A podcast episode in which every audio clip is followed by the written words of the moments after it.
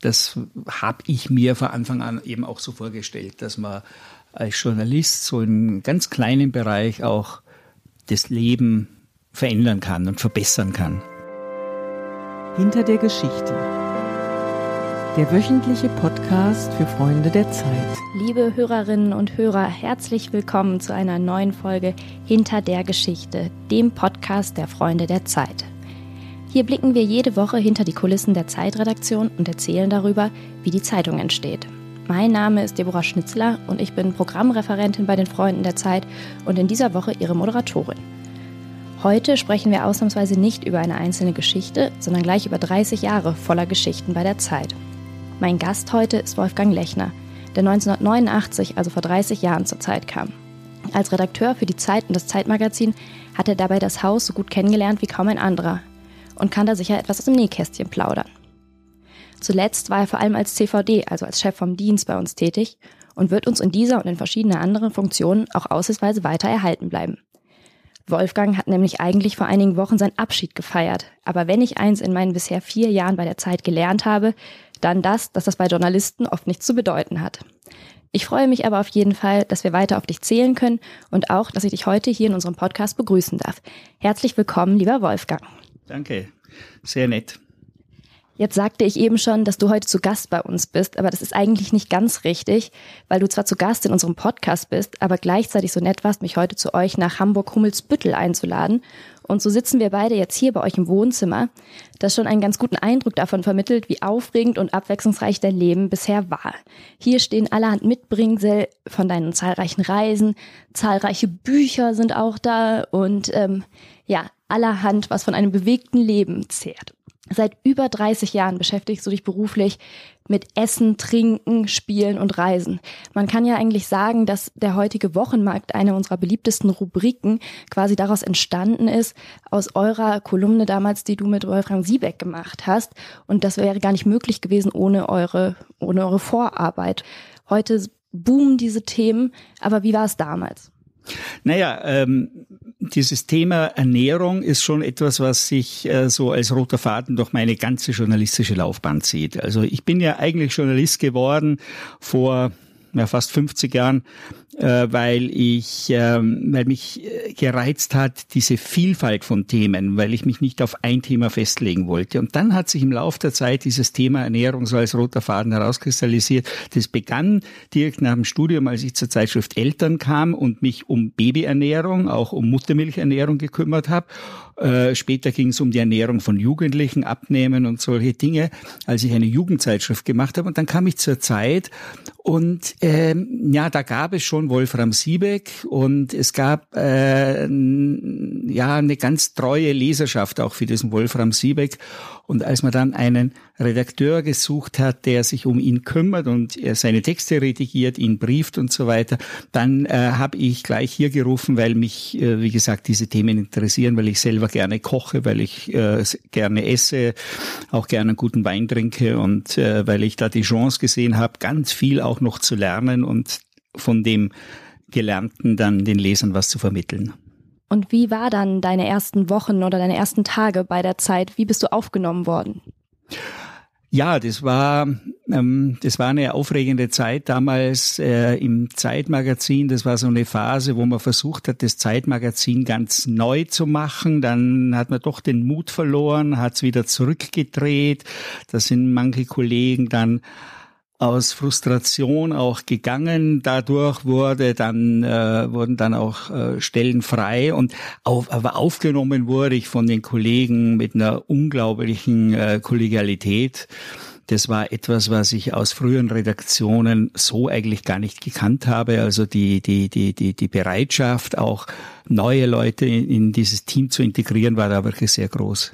Und auch mit diesen vermeintlich weicheren Themen bist du also gut aufgenommen, weil ich stelle mir das so vor, in der Konferenz ähm, pitchen andere Kollegen äh, Cum-Ex und Ebola, also jetzt eher in der heutigen Zeit. Und dann ähm, kommst du mit den Genussthemen um die Ecke. Wie kommt das zusammen und wie kann man äh, das da schaffen, äh, so ernst genommen zu werden, wie du es wirst bei uns?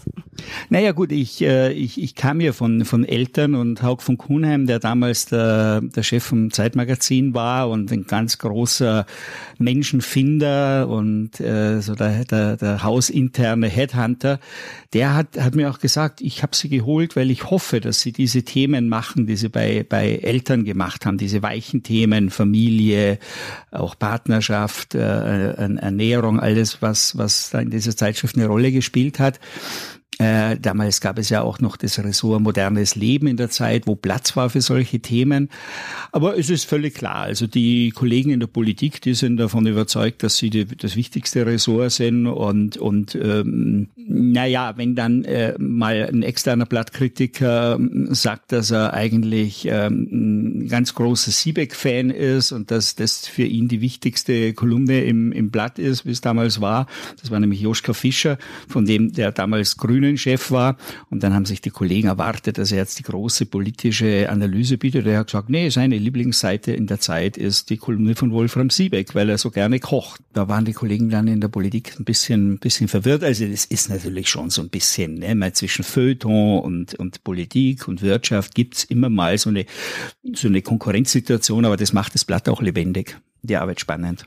Außer den Genussthemen hast du dich äh, viel mit Reisen und mit den Leserbriefen auch beschäftigt. Auf beides möchte ich auch noch kurz eingehen. Und zwar ähm, die Leserbriefe.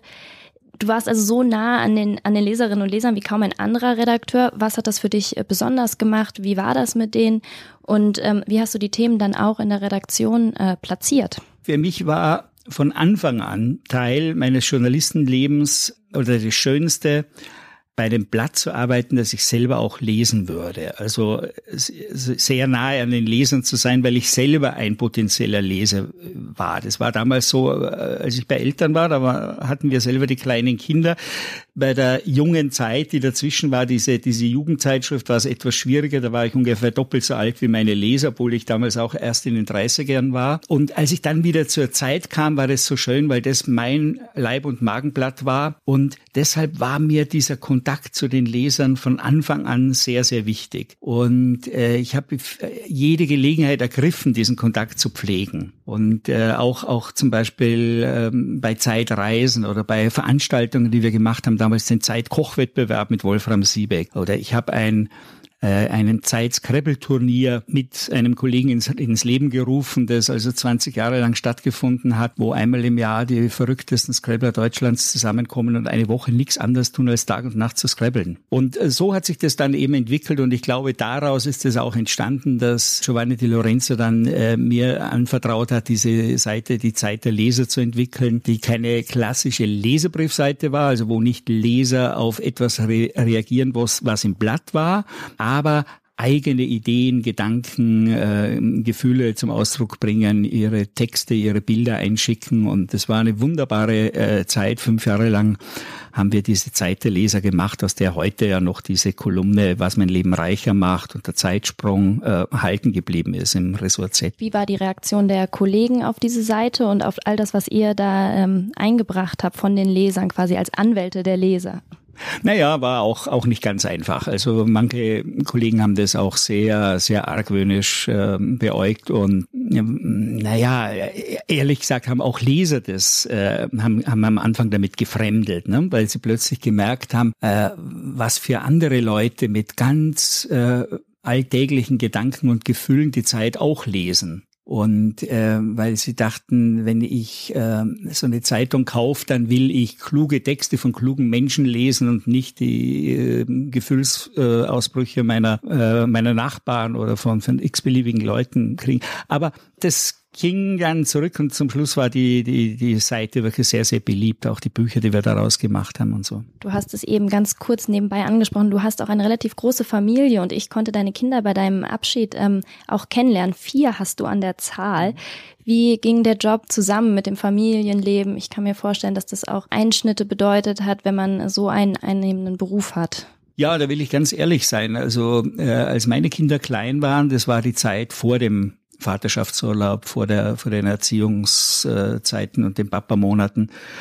Und äh, es gab durchaus auch in der Redaktion eine Situation, wo ich mit meinem Jüngsten eine Vater-Kind-Kur gemacht habe, weil er es einfach auch gebraucht hat und wo dann ein Kollege zu mir sagte, hm, ja, ich dachte, Sie wollen hier mal Verantwortung übernehmen. Und ich wusste, ja, das ist jetzt erstmal ein Knick in meiner Karriere, das ist, das ist ungewöhnlich, das ist neu. Also das war schon, ja, am, am Anfang etwas schwieriger, aber wie gesagt, es wurde ja mit der Zeit, Gott sei Dank, immer mh, hm, normaler, dass, dass Väter sich auch einbringen und Väter versuchen, Familie und Beruf zu verbinden. Müttern hat man es sicher auch nicht immer ganz leicht gemacht, aber da kann ich sagen, das war auch in anderen Redaktionen, sogar in der Redaktion Eltern gab es da, war das nicht leicht. Aber das ist Gott sei Dank durch diese Generation Y auch, auch einfach anders geworden. Und ich erlebe es heute bei meinen Kindern, die jetzt erwachsen sind, dass die ganz anders drüber denken und auch bereit sind, beruflich mal zurückzustecken und auf Karriereschritte zu verzichten, weil sie sagen, dass äh, ich will die Zeit für meine Kinder haben. Ich glaube, keines deiner Kinder ist Journalist geworden. Was hättest du gemacht, wenn sie es hätten werden wollen? Wäre das immer noch ein Job, den du auch jungen Menschen empfehlen würdest? Naja, eine meiner Töchter, äh, ich habe zwei Söhne und zwei Töchter und eine Tochter hat Fotojournalistik studiert und ist insofern ja Journalistin mit dieser ganzen Breite dieses Berufs, den der Beruf heute hat. Sie sie schreibt jetzt auch, sie, sie fotografiert. Wir haben auch zusammen Geschichten produziert. Und ähm, ich kann mich erinnern an eine Situation, da hatte ich einen Fotografen zu Besuch, äh, Judah Passau aus England, ein wunderbarer Fotograf, mit dem ich äh, viel zusammengearbeitet habe in meinen ersten Jahren im Zeitmagazin. Wir waren in Kairo, wir waren in, in Palästina zusammen. Und Judah Passau war in Hamburg, um äh, eine Ausstellung zu hängen und Anna hatte damals eben schon mit dem Studium angefangen und äh, war äh, zufällig zu Hause und hat ihm durfte ihm helfen, die Ausstellung zu hängen. Und er hat dann zu ihr gesagt, weißt du, du kannst schon Journalistin werden und Fotografin, aber du musst damit rechnen, dass das heute nicht so leicht sein wird, wie es zu unserer Zeit war, äh, eine Familie davon zu unterhalten, sich ein schönes Auto zu kaufen und was man so alles äh, mit dem Geld halt machen will, das man verdient. Äh, man hat es natürlich heute schon schwerer. Und das, äh, so würde ich auch ähm, einem jungen Menschen schon raten, sicher auch nicht so in den Journalismus reinzuspringen, wie wir das gemacht haben, wo viele meiner, meiner Altersgenossen dann auch Studium abgebrochen haben, um einfach in der Redaktion zu arbeiten. Man muss heute schon eine sehr, sehr gute Ausbildung haben. Man muss sich sehr, sehr genau äh, die Karriere planen und sich überlegen, in welche Richtung will ich gehen, worüber will ich schreiben, worüber will ich arbeiten, muss dann das möglichst studiert haben. Viel wichtiger als jetzt äh, Kommunikationswissenschaften Wissenschaften zu studieren. Ähm, und dann, sicher, dann, dann kann man es probieren, aber es wird sicher äh, nicht, äh, ja, man muss auch, auch in eine ganz andere Richtung, der Beruf hat sich einfach geändert, man muss in eine andere Richtung denken, als wir damals gedacht haben. Und äh, ich habe gleichzeitig bei meiner Tochter beherzigt, was unsere heutige Herausgeberin gesagt hat, die Frau Almendinger, wenn ein Jugendlicher was werden will und das wirklich will, dann soll man ihm nicht mit Prognosen kommen, dann sagt man, okay, dann setz dich durch, dann mach das. Denn das ist Wollen, das ist viel entscheidender, als was irgendwelche äh, Statistiker vorhersagen für die Zukunft. Gab es bei dir auch so ein Momentum, wo du dachtest, ich werde Journalist und nur Journalist, es gibt für mich nur noch diesen einen, diesen einen Weg oder war das eher ein Prozess? Naja, es war schon äh, ziemlich früh war mir klar, dass es mein Traum wäre, vom Schreiben leben zu können, weil ich so in der Schule gemerkt habe, schon schreiben, Aufsätze schreiben, ne, was man halt in der Schule macht, äh, das ist das, was mir am leichtesten fällt. Äh, ich habe mir es damals leichter vorgestellt, später habe ich mir oft gedacht, hätte ich nur was Vernünftiges gelernt, äh, vor allem wenn, wenn man so über der, dem ersten Satz einer Geschichte sitzt und wirklich mit den Worten kämpft. Aber äh, das, das war schon mein Traum, genau da zu sein, wo ich heute bin, äh, wobei mir nicht damals nicht klar war, wie sehr sich dieser Beruf in Zukunft verändern würde und sich bis heute verändert hat. Aber es hat sich eben so verändert, dass es noch mehr Spaß macht, als ich mir das gedacht habe. Das hört sich äh, sehr schön an. Wenn du jetzt auf 30 Jahre zurückguckst, gibt's ähm, eine besondere Geschichte, die dich vielleicht äh, geprägt hat, die du äh, ja immer in Erinnerung haben wirst und die dich besonders mit der Zeit verbunden hat? Eine oder mehrere Geschichten? Es gibt natürlich, es gibt großartige Begegnungen. Es, ähm, ich bin zwar nicht einer von denen, die sagen, ich bin Journalist geworden, um prominente oder berühmte Leute kennenzulernen, aber ich hatte das Glück, zweimal Astrid Lindgren zu treffen zum Beispiel und zu interviewen. Und das war, das äh, war schon sehr prägend. Ich habe viele andere spannende Leute getroffen, berühmte Köche natürlich auch, berühmte Winzer und sowas. Aber über diese ganze Thematik Spielen, Reisen, Essen, Trinken hinaus äh, ist die Geschichte, die mir am wichtigsten ist in meinen Jahren bei der Zeit, war ein Projekt, das wir hatten in Ruanda. Es ging damit los, dass wir für das Zeitmagazin, das muss im Jahr 1996 gewesen sein, also kurz, relativ kurz nach diesem Genozid damals in Ruanda, äh, da hat uns ein berühmter Fotograf die die Bilder zu unseren Honorarsätzen nur gegeben, und zwar waren das Bilder von Kindern auf der Flucht, äh, wenn wir gleichzeitig eine Aktion äh, ins Leben rufen für Kinder. Die Kollegen haben äh, mich, weil sie wussten, dass ich so in dem Bereich äh, engagiert bin auch, mich gebeten, da was vorzuschlagen. Und ich habe dann mit SOS Kinderdorf kooperiert und äh, die haben damals gerade ein neues Kinderdorf in Ruanda gebaut für die Kinder, die nach diesem Genozid äh, buchstäblich am Straßenrand liegen geblieben sind und diese da aufgesammelt haben. Äh, dann äh, haben wir da eine kleinen Spendenaufruf gemacht zu dieser Geschichte von, äh, war damals Sebastião Salgado, dieser Fotograf. Und äh, die Leser haben ganz toll darauf reagiert. Damals war das, äh, wo, hat, war man in der Zeit sehr, sehr sparsam mit solchen Aktionen. Man hat sehr, sehr selten solche Aktionen gemacht, damals irgendwann ähm, in, in, de, in den 80er Jahren für die Boat People aus Vietnam, aber dann wieder lange nichts. Und dann haben wir uns entschlossen, doch, wir machen diesen Spendenaufruf und die Leser waren sehr gerne dabei und ich habe dann auch den Lesern versprochen, ich werde da hinfahren, werde immer wieder darüber berichten, wie es dort weitergeht. Und das habe ich gemacht bis äh, vor drei Jahren, wo dann ähm, 70 Jahre die Zeit gefeiert wurde und wir in dieser Jubiläumsausgabe äh, ich nochmal zurückschauen konnte und bin ich nochmal nach Ruanda gefahren, dann insgesamt zum fünften Mal, glaube ich, und ähm, habe diese Jugendlichen, die damals in diesem Kinderdorf als Kinder aufgewachsen sind, wieder gesucht. Und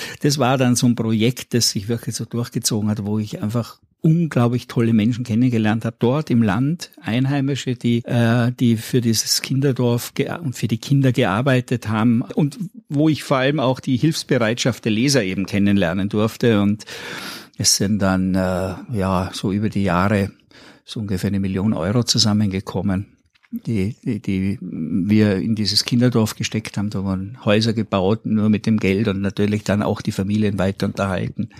Denn das Entscheidende da ist ja bei dieser Arbeit, dass das eben eine nachhaltige Hilfe ist, die äh, den Kindern hilft, bis sie ins Erwachsenenleben entlassen werden können. Und nicht nur momentan halt äh, in, einer Not, in einer momentanen Notsituation humanitäre Hilfe leistet. Naja, und das war eben äh, so etwas, wo ich mir gesagt habe, das habe ich mir von Anfang an eben auch so vorgestellt, dass man als Journalist so in ganz kleinen Bereich auch das Leben verändern kann und verbessern kann. Ähm, noch eine Frage, welche Menschen haben dich denn besonders bewegt? Du hast ein paar externe aufgezählt, wie Astrid Lindgren, aber ähm, wie war es denn mit den internen? Du gehörst ja zu einem der wenigen, der die Gräfin noch erlebt hat, Marion Dönhoff und natürlich auch Helmut Schmidt. Wie war es denn mit denen zusammenzuarbeiten? Ja, mit Helmut Schmidt hatte ich weniger zu tun, weil ich nie zum politischen Ressort gehört hat und er halt da vor allem in den äh, Konferenzen aufgetreten ist oder teilgenommen hat. Natürlich hat man ihn hin und wieder am, am Flur gesehen, aber meistens hat man nur an der Anwesenheit seiner Leibwächter in der Kantine gemerkt, dass er im Haus ist. Aber die Gräfin durchaus, also da äh, verbinde ich ein paar schöne, schöne Erlebnisse mit ihr, äh, als sie mal beim großen Flurfest auch, wo, wo ein Kollege verabschiedet wurde und äh, sie endlich die Rede halten wollte und äh, um sich durchzusetzen hat sie, und da war sie auch schon an die, ja, 85, 90, weiß gar nicht genau, wie alt sie geworden ist, aber sowas. Und da hat sie dann einfach wie, wie man so ein Pferd, so wie so ein Stallbursch gepfiffen. Ich kann das gar nicht, so mit zwei Fingern. Und hat sie, das war ein durchdringender Pfiff und in dem Moment waren alle sofort ruhig. Und ja, sie war so eine sehr handfeste Frau, einfach eine großartige Journalistin. Wir sind jetzt auch schon fast am Ende. Vielleicht noch eine Frage zum Schluss. Wie geht's jetzt für dich weiter? Wie bleibst du der Zeit erhalten? Und was sind deine Pläne für die nächsten Wochen? Ja, wie gesagt, dieser Journalistenberuf hat sich ja sehr verändert und sehr erweitert und heute schreibt man als Journalist nicht nur Artikel, sondern man äh, hilft auch beim Zusammenstellen von Weinpaketen und macht die Begleitbücher zu den Weinpaketen. Man darf äh, Zeitreisen begleiten und das mache ich sehr, sehr gerne. Äh, ich habe jetzt für das kommende Jahr schon wieder vier große Zeitreisen äh, im Programm. Ich werde aber auch äh, immer wieder in der Redaktion aushelfen als Chef vom Dienst, als Textchef und äh, wenn die Kollegen da Not am Mann haben, wenn jemand in Urlaub geht, dann springe ich da tageweise ein und das ist sehr schön, weil ich dadurch eben den Kontakt halten kann zu den Kollegen. Ne? Jetzt sind wir leider nicht mehr dazu gekommen, über den Beruf des Chef vom Dienst zu sprechen, aber da empfehle ich den Zuhörerinnen und Zuhörern eine der ersten Folgen unseres Podcasts mit Iris Meinker, die ziemlich ausführlich darüber spricht, wie die Zeit entsteht und was ein Chef oder eine Chefin vom Dienst ebenso zu tun hat. Das war jetzt der Podcast hinter der Geschichte. Wenn Sie mehr Geschichten hinter der Geschichte hören wollen, abonnieren Sie uns gerne überall, wo Sie Podcasts hören können, zum Beispiel bei iTunes iTunes oder Spotify. Alle Informationen dazu und auch 100 weitere Episoden können Sie unter www.freunde.zeit.de nachholen. Empfehlen Sie uns gerne weiter, geben Sie uns Feedback an freunde.zeit.de. Auf Wiederhören bei einer der nächsten Ausgaben von Hinter der Geschichte und tschüss Wolfgang, vielen Dank dir. Danke, Deborah.